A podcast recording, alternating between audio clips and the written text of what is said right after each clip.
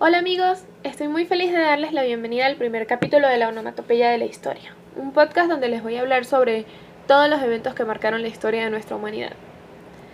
En este primer capítulo quiero hablarles sobre un evento que se conmemora el 1 de enero de cada año a partir de 1959. Diría que se celebra, pero no creo que mucha gente celebre la revolución cubana. Todo empezó en 1953. Para este año Cuba no se encontraba en su mejor momento. Tampoco era el peor y eso podemos saberlo ahora, pero en definitiva no era el mejor momento. No podemos decir que Fulgencio Batista era un gran presidente. Un año antes había dado un golpe de Estado a Carlos Prioso Carras y se había encargado de eliminar por completo la libertad de expresión, de reunión y de huelga. También eliminó la Constitución del 40, que en su momento era la más avanzada de la región. Implementó la pena de muerte, suspendió la autonomía universitaria y había convertido a Cuba en un gran atractivo turístico, pero solamente porque tenía algunas de las cosas que los turistas amaban, prostitutas, casinos y drogas. Batista tenía muy buenas relaciones en Estados Unidos, no solamente con el gobierno, la mafia también había invertido muchísimo dinero en el crecimiento económico de la isla. Esto lo podemos ver en películas como El Padrino 2, donde Michael Corleone empieza a pensar en hacer negocios con Batista en Cuba. Si pueden recordar, la familia Corleone tenía un gran monopolio de casinos en los Estados Unidos, entonces ya se pueden imaginar la clase de negocios que se podían hacer en la isla.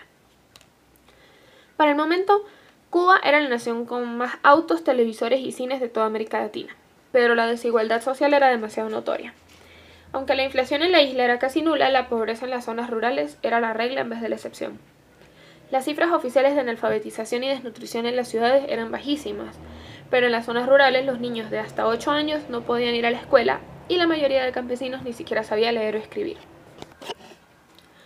Todo esto, con, de la mano de la represión que había en el país, causaba un gran descontento entre la clase media cubana. Por esta razón nace la generación del centenario, que celebraba el centenario del nacimiento de José Martí, quien había sido otro revolucionario. Eran 135 jóvenes que se entrenaban en la granjita Siboney y tenían como objetivo asaltar el cuartel de Moncada, que era una de las unidades militares más importantes del país para ese momento. Y lo hicieron, el 26 de julio de 1953, con Fidel Castro entre ellos. Y por supuesto fallaron estrepitosamente. De los 135 revolucionarios, 55 fueron asesinados y del resto detenidos y encarcelados. Entre ellos estaban Fidel, su hermano Raúl y Juan Almeida. Sin embargo, y gracias en parte a la presión social y en parte a que la madre de Fidel era una gran amiga de la primera dama, porque no, Fidel no era familia de, de una pobre prole, Batista ofreció la amnistía a los presos políticos. Esto fue en 1955. Así que podríamos decir que sí, todo fue culpa de Fulgencio Batista. Fidel y sus compis entonces viajaron a México, donde se reorganizaron bajo el nombre del movimiento 26 de julio. El gobierno mexicano intentaba mantener a Batista muy bien informado acerca de todos los movimientos de Fidel y sus amigos, y aquí fue donde conoce al Che Guevara. En ese momento él solo era conocido como Ernesto Guevara y acababa de llegar de Guatemala huyendo de la, de la represión tras el derrocamiento de Jacobo Arbenz. En ese momento, el Che, que era argentino, tenía la costumbre de ir país por país esparciendo sus ideas comunistas. El 25 de noviembre de 1956 y con el conocimiento del gobierno de Batista, el yate Gran Mazarpa desde Veracruz con 82 miembros del movimiento 26 de julio. Entre ellos se encontraban Raúl Castro, Juan Almeida, Camilo Cienfuegos, Ernesto Guevara y por supuesto Fidel Castro. Después de un viaje que resultó ser más largo de lo esperado, el yate encalló en las playas Las Coloradas, en lo que para ese momento era la provincia oriental, que actualmente es la provincia Granma en honor a esto, los rebeldes llegaron a Cuba el 2 de diciembre de 1956.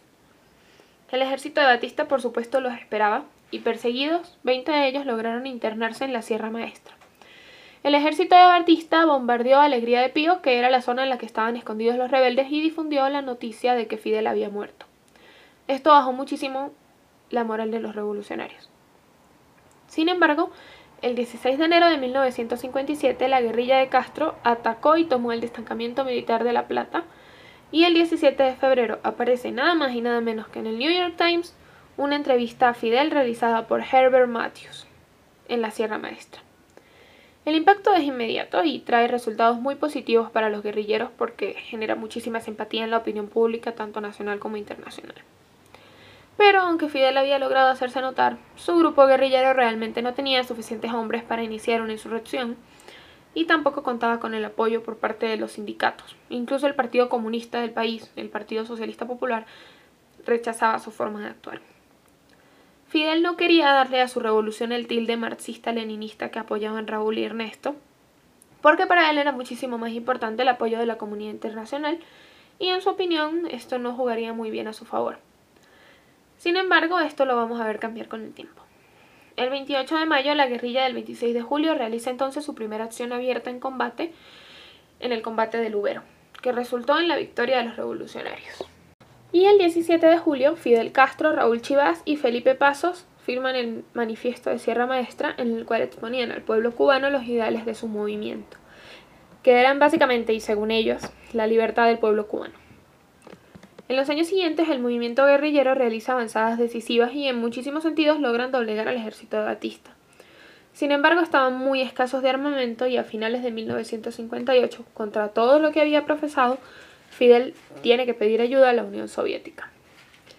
Habían avanzado significativamente a La Habana, pero él suponía que Batista no se iba a rendir sin luchar. Y aunque al principio de la revolución Nikita Khrushchev no tenía ningún interés en apoyarlos, cuando la victoria se hizo más evidente y conociendo los ideales de Raúl Castro, la idea de promover una revolución marxista en el Caribe le resultó bastante atractiva. Así que decidió ayudarle a Fidel con varias armas, en secreto por supuesto, porque no querían que Estados Unidos se diera cuenta, y al notar la incursión soviética decidiera entonces intervenir y atacar. Batista, viéndose muy desesperado y sin apoyo, llamó a Fidel Castro comunista, lo que hizo que la CIA decidiera iniciar sus investigaciones, llegando a la conclusión de que si bien Castro era un nacionalista, solo buscaba la independencia de Cuba, pero no era necesariamente comunista y tampoco resultaba una amenaza para los Estados Unidos. Mucha inteligencia no habría allí, ¿cierto?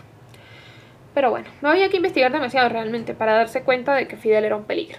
En 1948 Fidel Castro estuvo en Bogotá promocionando un encuentro estudiantil peronista y participó en el Bogotazo.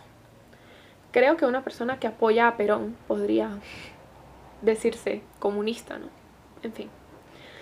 El 26 de marzo de 1958 Estados Unidos entonces cede ante la presión popular e impone un embargo al gobierno de Batista, el cual impide que emplee los recursos que le suministraban para la defensa continental en la represión interna de los revolucionarios.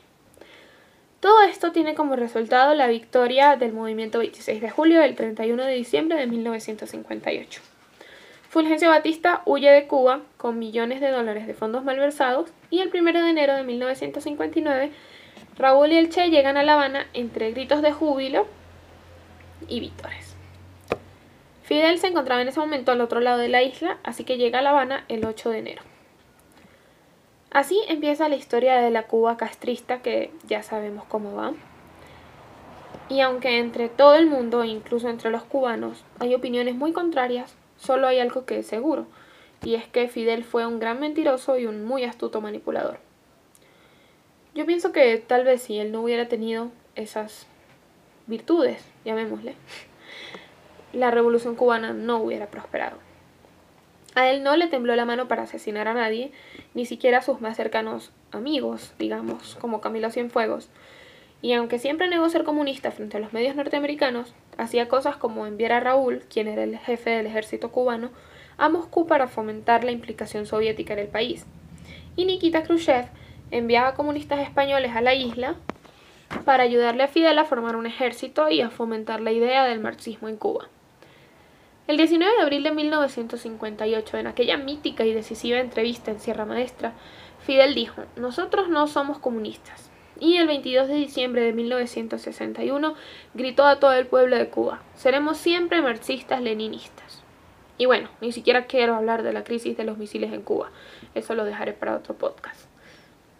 Quisiera terminar el podcast con esta frase de Norberto Fuentes, quien era una persona muy cercana a Fidel, y una vez dijo, nosotros como generación tuvimos una misión que era la de pulverizar ese país y lo hicimos tan bien que lo hemos dejado hecho mierda.